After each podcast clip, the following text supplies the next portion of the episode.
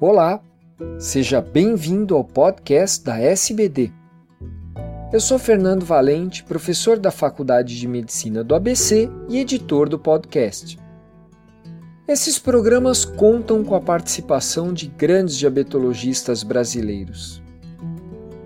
Nessa edição, chamaremos atenção para a relação entre o hormônio antidiurético e a incidência de diabetes tipo 2.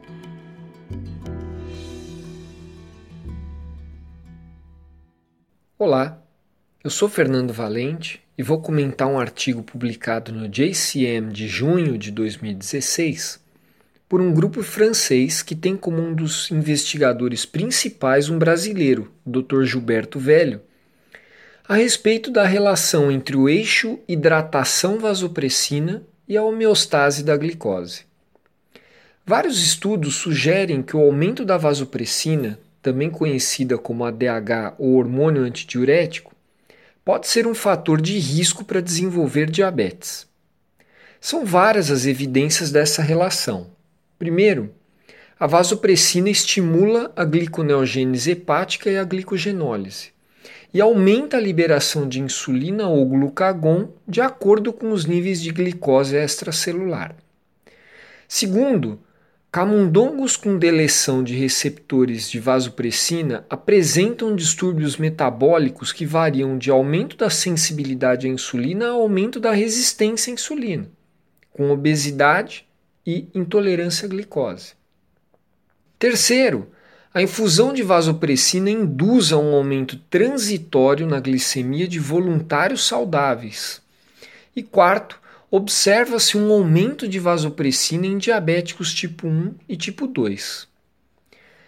Como a vasopressina não é facilmente mensurável devido sua baixa concentração no sangue e instabilidade nas amostras sanguíneas, os autores dosaram um marcador substituto da vasopressina, a copeptina, que é mais estável e é produzida em quantidades equimolares à vasopressina, tendo uma boa correlação com ela. Vários estudos já demonstraram a associação da copeptina plasmática com resistência à insulina, obesidade, síndrome metabólica e diabetes tipo 2.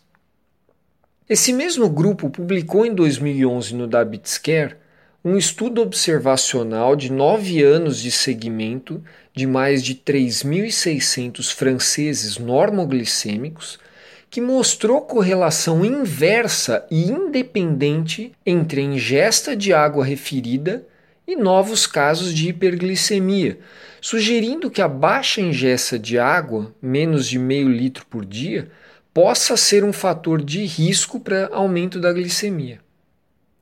No presente estudo, os investigadores complementam esses dados correlacionando a dosagem de copeptina plasmática com a secreção de insulina, sensibilidade à insulina e novos casos de diabetes durante o segmento dessa mesma população.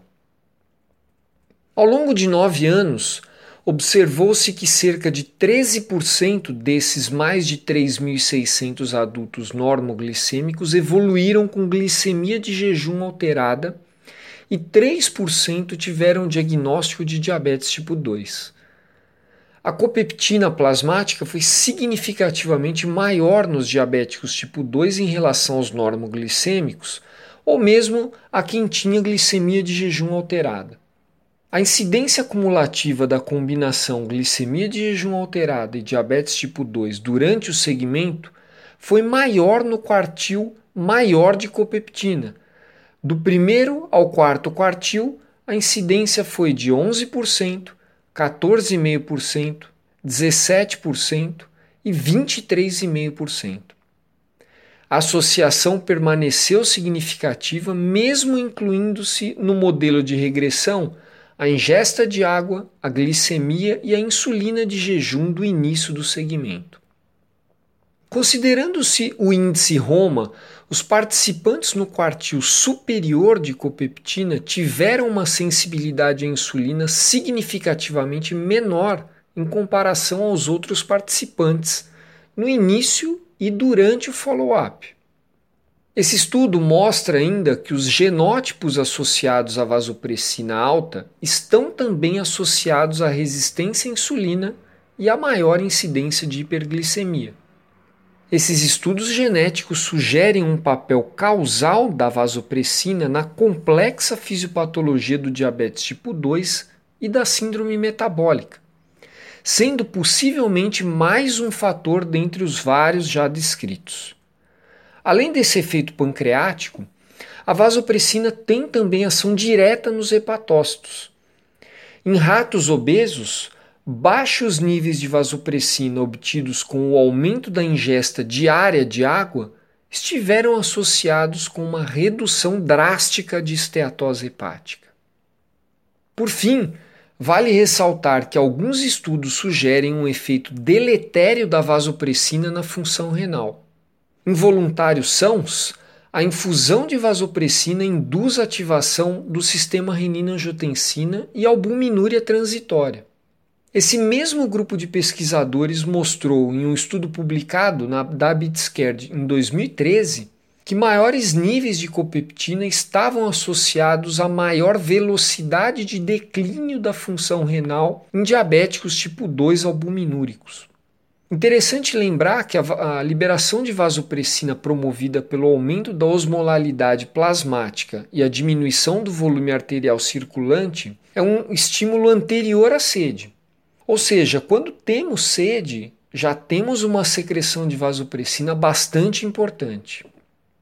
Em suma, o presente estudo confirma a relação entre a copeptina e a incidência de diabetes. Nos oferece um racional para estudos de intervenção objetivando a redução da vasopressina. A maneira mais fácil e barata de diminuir a vasopressina é aumentando a ingesta de água, que talvez possa prevenir ou retardar a instalação da hiperglicemia em um grupo que a consome em pequena quantidade. Um abraço e até a próxima!